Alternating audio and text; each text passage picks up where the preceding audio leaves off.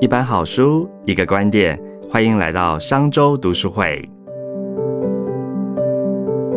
各位商周吧的朋友，大家好，又来到我们商周读书会的说书时间了。你是不是常看到数字就很头痛呢？常常会想说啊，我从小数学都没有学好。那其实数值化思维跟逻辑思考或者简报能力，其实这些职场的技能都是可以经由后天来培养的。因此，我们今天特地就邀请到了 KK 的营销长黄昭英 Yuki 来跟大家分享一本能够帮助你无痛培养数值化思维的好书哦，让你在数据时代更能够从容的应对职场还有。生活中的各种挑战，我们先请 UK 来跟大家打声招呼。Hello，盛中好啊，各位听众大家好，我是 K 电影校长 UK 黄昭英。是，呃，我其实 UK 哦，你的这个职场经历非常非常丰富哦。其实从你早期从这个雅虎外商主管，一直到你自己要都创业，还卖过饼干哦，一直到现在，哎。来做到这个 KK 的营销长哦，真刚刚我们有聊到，哎，下面就有九百多个同事嘛，所以其实要去做这么多的沟通，数值化思维真的很重要哦。那你这么丰富的呃精彩的职涯生活当中，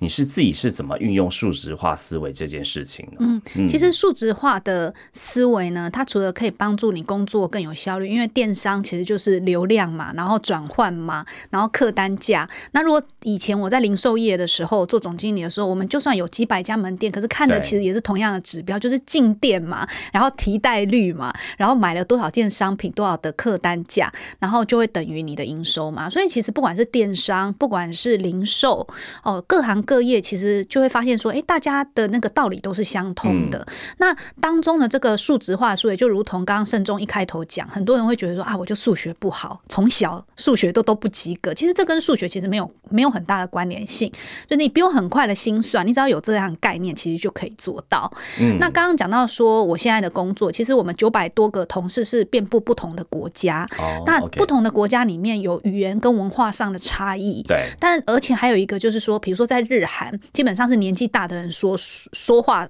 比较大声，嗯，那如果说我们用到的是比较资历比较深的，或者是说他年纪比我们大的，我们要怎么说服他能够接受我们的观点？那又或者是说，在台湾，我们可能旅游业是一个传统的行业，那当你要去跟比如说航空公司，或者是说你要跟你呃。外部的这些合作伙伴，他们这些董事长、总经理，他们在业界辈分也很深。我们要怎么跟人家沟通？其实用的也是同一招，就是数值化的思维。当我们把数字能够做落到很清楚、明确的目标的时候，大家有共同的一个语言的时候，你就会发现，哎，我们在争论的就不会是彼此的立场哦，OK，也不会伤害到年纪大的人的自尊。我们可以就事论事。所以我觉得数字化思维是沟通很好的一个桥梁，它可以跨越年龄啊、国籍啊、文化啊，甚至不。同的产业都可以运用得上。我们在讲数值化思维这件事情哦，其实我们先讲哈，比如说像 UK 你在这个 KA 在当营销长哦，譬如说，哎，老板会说，我觉得业绩好像不够好，你们应该要多加油。这个讲起来我们很常听到这样的话嘛，但其实它非常的笼统。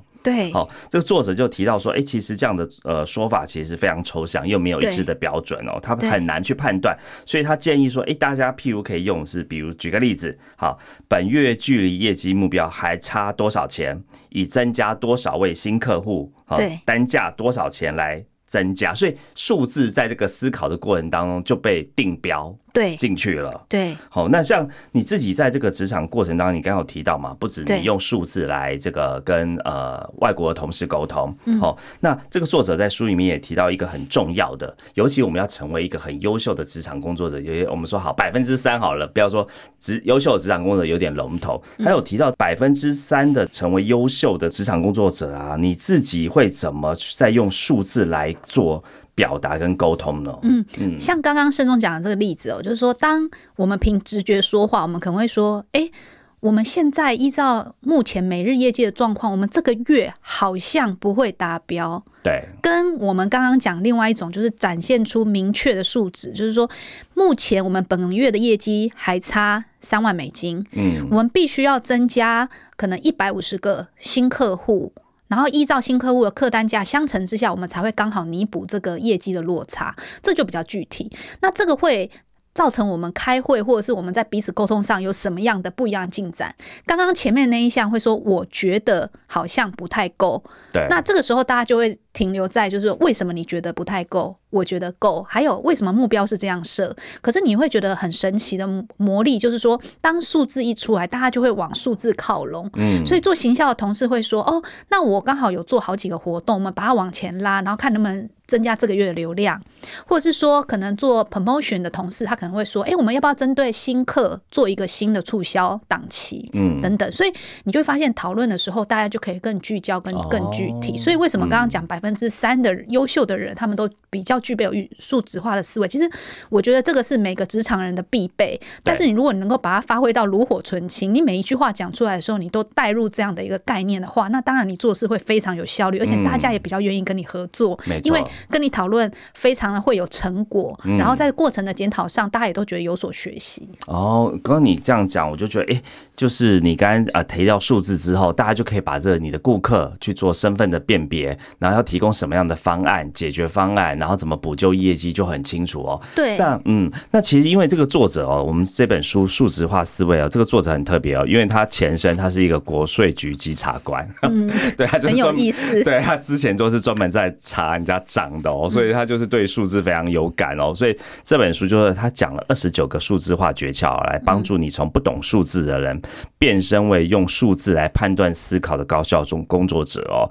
所以刚刚有提到说，哎，其实数字是可以用来思考工作上的很多的这个美美嘎嘎。嗯，像呃，UK 可不可以请你分享一下这数数值化思维里面作者讲了哪些方式，可以让我们这些职场工作者带来什么样的优势呢？嗯，我觉得有一个我印象最深刻，然后我刚好最近也有用上的，对，是那个，就是它里面有一个例子在讲那个乐天社长，他说他有一天他就说，哎，我们的会议太多了，然后公司那么多员工都花那么多时间开会，他希望把开会的成本降为八分之一，该怎么做？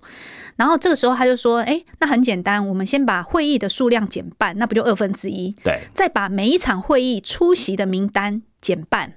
就是把它精炼，就是有一些不太重要，就让他不要来参加，那是不是又变二分之一？再把开会的时间减半，比如说本来都是一个小时，我们现在改成半个小时为一场周会，好，那大家就可以更有效率的报告嘛。那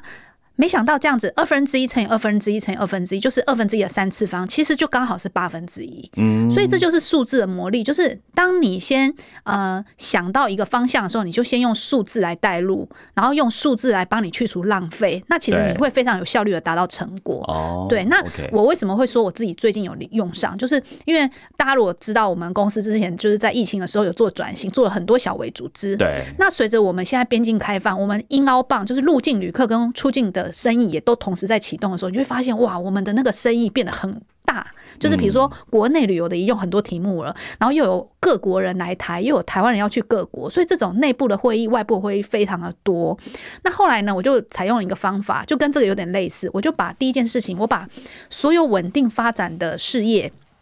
的周会改成双周会，OK，双这样就是减了一半了嘛？对，然后再来就是，我也用这个方法，就是说开会只让相关的人进来。嗯，那因为大家同时手上可能都会有两三个专案在自己的身上，对，所以呢，只要是你这个。事项你没有新的 update，你这一个礼拜的双周会你就可以不用进来开，对，就是只让有事情的人举手就好了，对，所以他的开会时间跟开会的人数也减半。然后我发现就是这样子执行下来，不止我轻松，我的同事也很轻松，因为我同事也不用花那么多时间，明明就没有他的事，可是他还是因为这个例行性的会议，他必须要来听，要来参加。对，所以我觉得就是彼此都觉得呃工作上更有效率，可以拿来做真正重要的事情。然后另外一点就是大家的生活品质也就更好，因为我们都不希望因为更多的生意而让大家加班嘛？对，所以我觉得这个就是我自己刚好也有用到，然后书上也有提到。我觉得大家也可以去思考看看，你平常的那些例行性会议真的有开的必要吗？然后你每一次开例行性会议的时候，你就环视你的会议室一圈，这些人真的有必要来开吗？其实都在听老板讲话，或者是就是。只跟几个人重要多的人士做对答而已。对，或者是说一个小时的会，真的有必要开到一个小时吗？还是他应该要拆成两个会议不同的，然后每一次参加五个人就好？那其实他就让那个剩下五个人释放了一半的时间。对，那时间就是公司的成本嘛。所以我觉得这件事情，其实我从这个书上学到，还有我自己的体验上，我都觉得很有帮助。所以这个数实化思维其实不止运用在我们讲业绩上面，其实连开会这种日常的职场生活都可以运用得到。哎，没错没错。OK，那如果说我们讲工作绩效好了哈，比如说像我们刚才提到那一个叫业绩可能不不够好，对那譬如说你管理这么多的呃同事，也有还有这个海外跨部门，你怎么用数字来管理同事的绩效呢？其实我们本来就是一个用数据说话的团队，因为对电商的背景本来就是很多数字可以看，可能传统产业没有那么多及时的数字，所以大家可能靠经验比较多。可是，在电商，因为所有的数字都在我们内部的系统上，大家都可以看得到。那我觉得数字化思维它的好处是说，当我们的沟通都可以引。人家以前是引经据典，那我们现在是引用数据来说话的时候，那可能你看到数字的切角跟我看到会是不一样。我举个例子来讲，像刚刚我们讲到说，这个月的目标可能还差一百五十万。假设是这样，那差一百五十万的时候，那可能有的同事他是做呃，可能客人新客的，他可能会说，哎、我就创造多少新客。对，可是做 promotion 呢，他可能觉得，哎、我刚好就有一档，我把它档期往前提就好了。哦，那也有可能是今天是做业务的，做供应商管理的，他就说，哎、我供应商刚好有一批的那个优惠的套票、年票要来清仓要卖，我去请他拿来我们的平台上清，或许也是一个办法。就是大家都可以提出你对于一百五十万的差额想要怎么补的想法，嗯，但是因为你的角色不同，所以你提出来的方案一定也不同。那这个时候，大家才能够更聚焦的去想说，哦，原来有这么多方法都可以达到这一百五十万，那到底我们最后拍板定案，我们决定要做哪一个？你可以听到很多人针对这件事情的观点，那我觉得这是非常重要，因为像现在我的同事很多都是 MZ 世代，就是二十几岁、三十岁的同事，他们其实出来工作最重要的就是自我成长。那如果他每次就是都在跟大家就是以立场吵来吵去，跟他像现在这样子，他可以去听到不同人在不同角色的观点，听听看别人为什么这个看法，他打算怎么做。那我觉得其实对于你的团队的作战能力，还有团队的流才，哦也都会很有帮助。整体都可以提升。对，所以我觉得数字化思维是对每一个企业，如果能够的话，我都觉得主管应该要带领同事朝这个方向去做，它可以让你的人才真正留得住，而且人才的进步会很快。对，所以数字化思维不仅是可以用在个人的管理上，也可以用在团体的管理上面。没错没错 OK，哇，真的是蛮厉害的。嗯所以这个用数字啊，不管是掌呃掌握工作绩效，或者是我们在数字上追业绩，数字化思维都是一个很好的方法哦。对，那这个作者的就数字化思维的作者还有提到说，其实用数字的可视化目标，好与现实间的落差。哦，是可以用数字来明确的表达。那 Yuki 你会怎么来看待？尤其是你们 KKday 这个呃电商的部分呢？嗯嗯我们就是常常会有很多，我都讲数字上的陷阱。对，那我就可以用你刚刚这个问题来回答：什么叫数字可视化目标跟现实的落差？就是像刚刚讲的嘛，哦，比如说我一百五十万的业绩落差，嗯那每个人想法就不一样。可是这里面会有数字的陷阱，那是什么意思呢？比比如以我们旅游电商来讲。我们要达成数字的组成有很多种方式，比如说我可以把流量增加，或者我刚刚讲，我可以把那个呃活动档期往前提或延长，或者是我可以增加一些促销，然后让它试图增加成交的转换率嘛，就成交率提升，或者是我让它多加。几块钱可以再多买一个商品，那就是客单价的提高。所以这些方法其实都可以组合，可是它有一个陷阱，就是说，当我们最后看的是公司实际上可以获利多少的时候，你就会发现这所有的组合它的成本都不一样。嗯，对，那我觉得这个就是可视化目标跟现实的落差当中，应该要用数字化的思维去想的。那举个例子来讲，比如说，当公司要的是最后赚的钱，每一个公司都是要最后结出来的净利嘛，那你。把你的这个成交转换率提升，可是呢，你把你的毛利率，因为刚好提到嘛，因为你要做 promotion，所以你要有一些折扣。你转换率提升了，但是你的毛利率下滑了，或者是刚刚讲的，你为了提高客单，所以你加几元多几件，所以你第二件的客单虽然是有增加，可是你的整体折扣率也是下，也是往、往往折扣率太高，然后你的净利率太低，对。所以最后你结到这个数值化，结到最后的时候，你会发现你的净利没有增加，你是白做工，嗯可是你看起来好像对你看嗯。起来好像业绩增长了，业绩增长了但是你结到最后对利润变少。这就是数字化思维当中有可能产生的陷阱。嗯所以我觉得就是呃，用数字的可视化目标跟现实的落差当中呢，也要去细化这所有的一些细节，然后尤其是结到最后的净利。那我觉得这个是我觉得我平常在工作当中会常常带领同事去看的。然后我的同事现在也变得很敏感，就是比如说像昨天我们在看运费，因为刚好运费就是我们两个月还是一个月才结一次，对，那昨天就刚好我们要签合一笔运费，哎，那我就发现说，哎，为什么我们会有那个是两万多块的运费成本？好，然后是在送好几十箱水，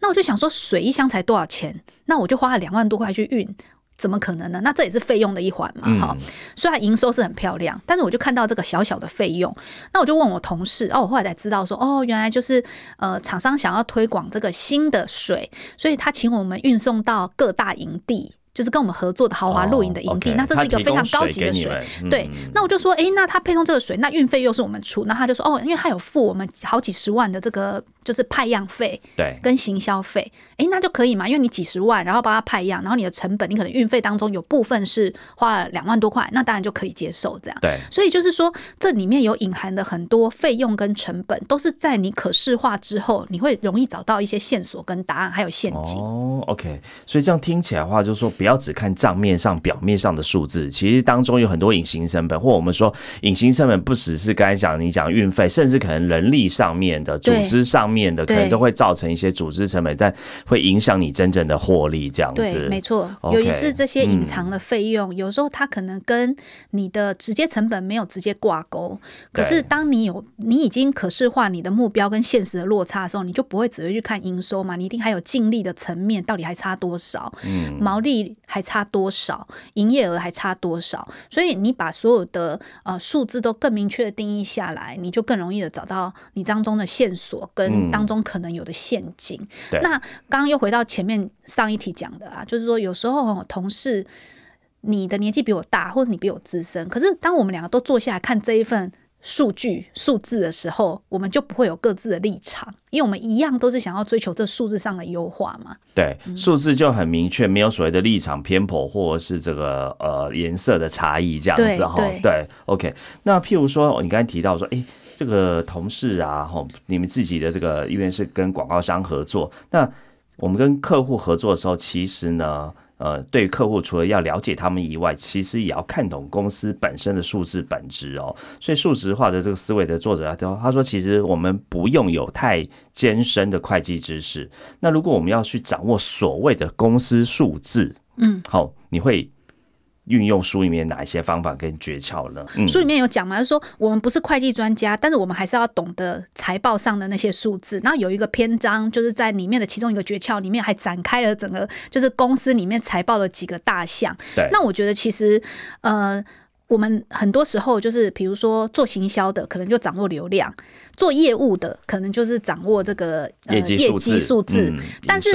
但是你的 KPI 跟你的绩效可能跟跟这些东西都绑定。那我是觉得，就是这本书上讲的那个，就是有关于你如果在公司上班，你应该要了解公司里面那些数据，最后要追求是什么，这件事情很重要。为什么呢？因为我刚刚前面有提嘛，如果那个同事他今天为了收那四十万的这个行销推广那个水啊派样费，然后他花了运费跟他衍生出来成本其实是远高于这四十万，那其实就是不划算，就亏钱了。对，但是他可能。因为公司的运费可能没有算在他的头上，因为那是公司整体的这个行政费用。他的好像业绩达标，但其实没有让公司赚到钱。对对对，那我觉得我们今天如果在企业上上班，我们一定要记得我们的目标就是公司整体营收的目标。就算我们不是财务，我们不是会计，我们还要懂得，我们还是要懂得展开来看。对，那如果说你今天只是个业务，你也不能只看你的拿回多少订单，你还要看说，哎，这个订单的收款状况怎么样，有多少的坏账比率，那甚至说他回来之后的执行成本又是怎么样。我们耗费了多少人力来执行这个专案？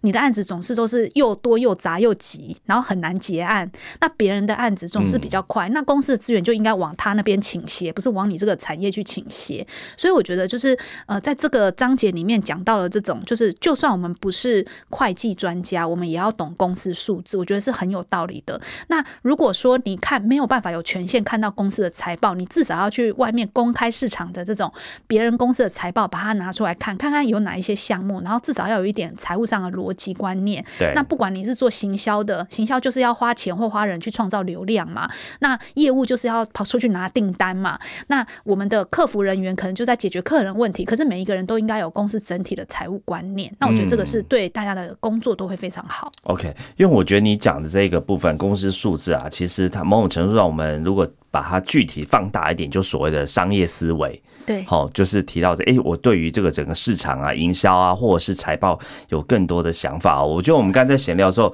我蛮喜欢你刚刚有跟我提到一个总经理思维，对，老板思维，对，老板思维。我觉得这个跟我们是在讲公司数字蛮有同工异曲之妙的。你可不可以介绍一下你刚才讲这个老板思维是什么？对，就是呃，基本上我都跟同事说，就是呃。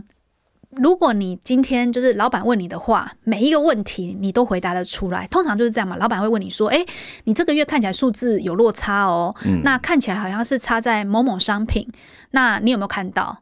那如果说你不只回答他这个问题，你连他后面问你回会再接续问你的问题，你你都可以一并回答得出来的话，那就代表你有掌握老板思维。但通常很少人做得到。大家只想要第一层而已。对，举例来说，老板问你说：“哎，这个数字我看起来是团体旅游那边好像业绩有落差哦。那嗯，看起来外面呃市场也恢复的不错。那你为什么这个团体旅游还是有落差？那这时候同事可能就跟他讲：哦，我们看了一到五月的班机的回复状况，跟二零一九年疫情比啊，我们的那个班机的那个那个呃，就是飞机的那个航班量只恢复了两三成，可是我们的业绩已经超越多少多少了，所以我们应该是表现好的。那老板可能就问你说：诶，你没有扣掉中国啊？中国现在出境还没有完全开放啊，出差的那大笔的，你不能拿二零一九年那母数来做啊。对，那可能同事就呆掉了。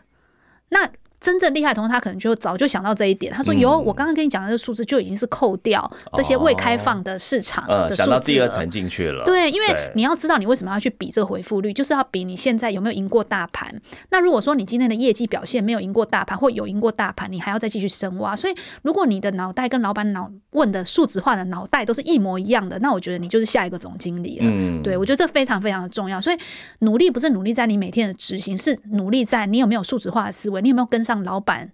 的想法跟脑袋，这是非常重要。而且我觉得很有趣，就是你刚才讲的这些对话，其实都是充满着数字，而不会就是讲一些很笼统的。形容词完全就是用数字来沟通，然后老板问了第一层的数字之后，哎，同事如果能够再想得更清楚，到第二层的数字怎么回答，我真的是把数字化思维运用的蛮淋漓尽致的。对，而且还有一点就是，如果你能够想到老板没有想到的切角，但你又可以提供他数字作为佐证，对，那我觉得就会非常好。举个例子来讲，像我刚刚提到的，如果说。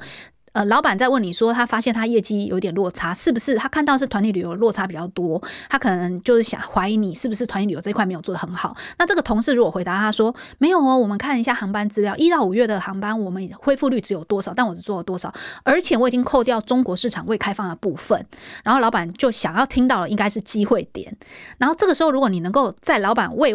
问你之前，你就回答他说：“但是我们现在有看到六月以后的航班状况，在今年的暑假比较不尽理想，各个航空公司的状况，所以我们有找到一个新的机会点，是以前没有的，就是暑假的这些空位的的一些呃机位机位可以来做重新的包装。他就会觉得，哎，你很呃预先想到可能的。”呃，一些生意机会，那这就是数字化思维带来的好处。如果你能够想到老板没有想到，而且用数字化的角度去跟他沟通，其实对你来讲，会跟他的沟通会更更顺畅。OK，那所以说，哎，数字化思维其实不管是自己运用，我觉得还有可以看到很多的真相。好，比如说我们看到很多新闻会讲说，诶，某家公司今年营收成长了多少亿啊？然后成长百分比，呃，成长了十倍、五十倍这样子，我是感觉非常的惊人哦。但是数字化思维这个作者有提到说，其实要小心数字游戏，对，不要看了没有意义的数字。好，这是什么意思呢？好，那我可以举一个自己的例子啊，对，就是自己以前在那个上一份公司在零售业当总经理嘛。那我们有一次就是呃，我们有一批那个。呃，就是商品要进货，然后那时候是因为我们为了要扩大我们的规模，比如说我们的店数增加，或者是电商平台增加，那我们下定的量就增加，这样，那会造成那个货进来，那有货，我们基本上就有这样的潜力可以做出这个业绩。可是有没有想过，那个货进来的时间点如果不太对？我举个例子来讲，那个时候我们进的货几乎都是外套，因为外套的客单比较高，所以我们对于我们的促呃增加营收比较有帮助。如果来客量不变的状况之下，客单越高，你达成的业绩就越高嘛，对不对？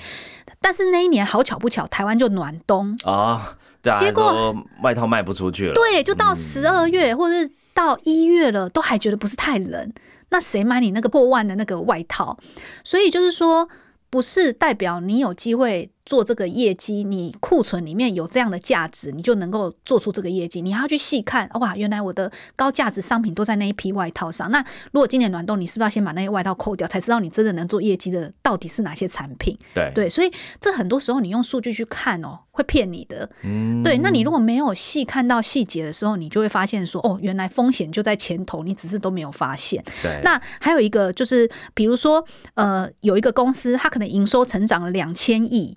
结果呢，后来发现它是快速展店，快速展店就伴伴随着快速展店的风险。对，并不是展店就一定会赚钱。对，那我知道，就是很多企业其实他们在前期投资都会做一个摊提。举例来讲，我今天开了，我本来两百家店，我开到四百家，可是这两百家店其实都是摊提未来的好几年。对我不是在第一前期投资就摊提在第一年，所以账面看起来好像是赚哦，结果开没两年，因为生意不好就把它收了，就要一次补摊提后面的，因为你收了，你就要把本来五年或四年的摊提合并到两年嘛，就一次认列，所以那时候明年就亏死这样。嗯，财报就突然变得很难看。对，所以你要去看说，哎，这个公司它是展店的方式来增加营收，那你就要去看它展店那些地点跟它目前的生意状况如何。好，那如果你能够细化看到它新店的业绩、人潮，然后有哎。基本上超过三个月、六个月，基本上就趋于稳定了。嗯那就看看，哎，这样的生意量是可以存活的吗？如果不可以，那你就要想了，那这一大笔后面为为把它实现在会计账上的这些摊体，有可能就要在明年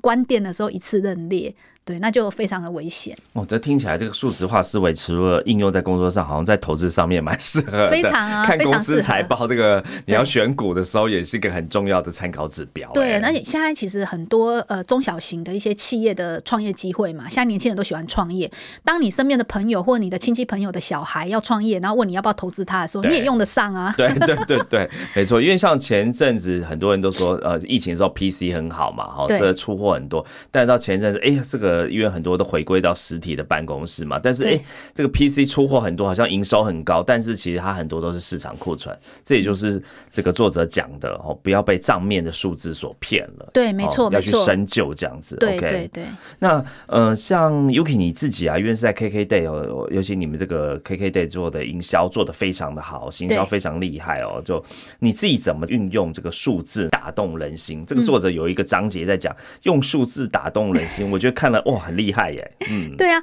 其实呃，这个就是行销跟文案上的力量啦，就是也跟消费心理学有关。那如果是我们自己的经验，这么多年做下来，其实买一送一是最吸引人的。对，哦，因为买一送一，它的呃成交转换率跟它带来的流量，瞬间流量一定是比这个第二件几加多少钱要来的更直觉嘛。哦 OK，好，我马上得到一个免费的，比这个第二件我还在付出多少钱更吸引人。对，嗯可是呢，我必须跟大家讲，因为我们像呃，我加入公司已经六年，今年六年了嘛。那我自己有去看后来这一些买一送一的客人进来后面的一个呃，我们讲客户终身价值，就是他后来的回购跟他贡献的业绩。那我必须跟大家讲一个很坦白的话，我们后来发现哦，只有在九一折以上的客人回购才是比较好的，可以跟一般的客人相比、相提并论哦，就是不打折的客人。可是当你是比如说七五折、七折，甚至买一送一，基本上他后来的回购状况都不太好。对所以哦用低刚价带进的客人不一定是好客户了，就是他后面的贡献其实是会比较不好的少了，所以当然这本书的章节他讲到数值化之余，他是在那个章节他是要教育你说，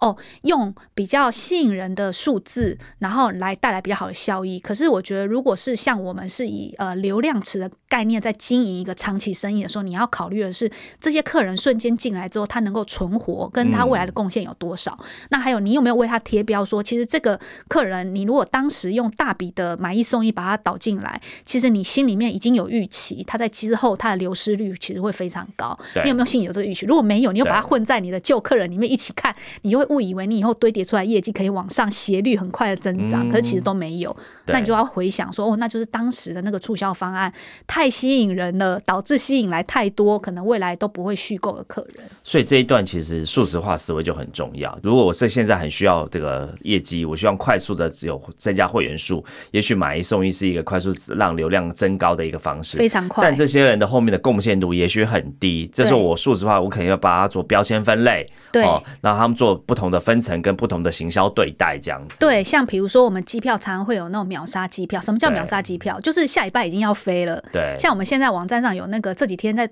做那个七月一号出发的东京才九九九九的机票，那大家觉得超便宜啊？不好意思啊，只有四个位置，因为就是没卖完的，剩下的，所以这就叫做秒杀的抢购机票。那那些买一送一的人就很适合来买这个，因为他很在乎这个折扣。可是你平常你恢复原价的时候要卖的时候，他不会跟你买。他都永远在等最后一秒，或者他会去到处找最便宜的。对对对，所以就是他们还是有经营的呃方向。可是就像你刚刚说，就是说你要把它贴标，你要知道说这一群人就是折扣导来的，所以他也会因为折扣而再重复购买。那你恢复原价的时候，你一直推播给他一些新产品，但是都贵贵的，他可能就不一定会买这样。OK，所以数值化思维其实帮助我们在行销上也可以做很清楚的分类，不会让你觉得哎，我到底是为何而赚，或我为何而亏？对，或者是说理解。对，尤其是在你要呃预测你未来的业绩的时候，你也会比较有一个底，知道说哦，其实我虽然看起来有两百万会员，可是可能有五十万会员都是买一送一折扣才会来买的。对，OK，哇，我觉得今天这个题目哦，就是经过 Yuki 这个快速来简单，我们帮我们说明，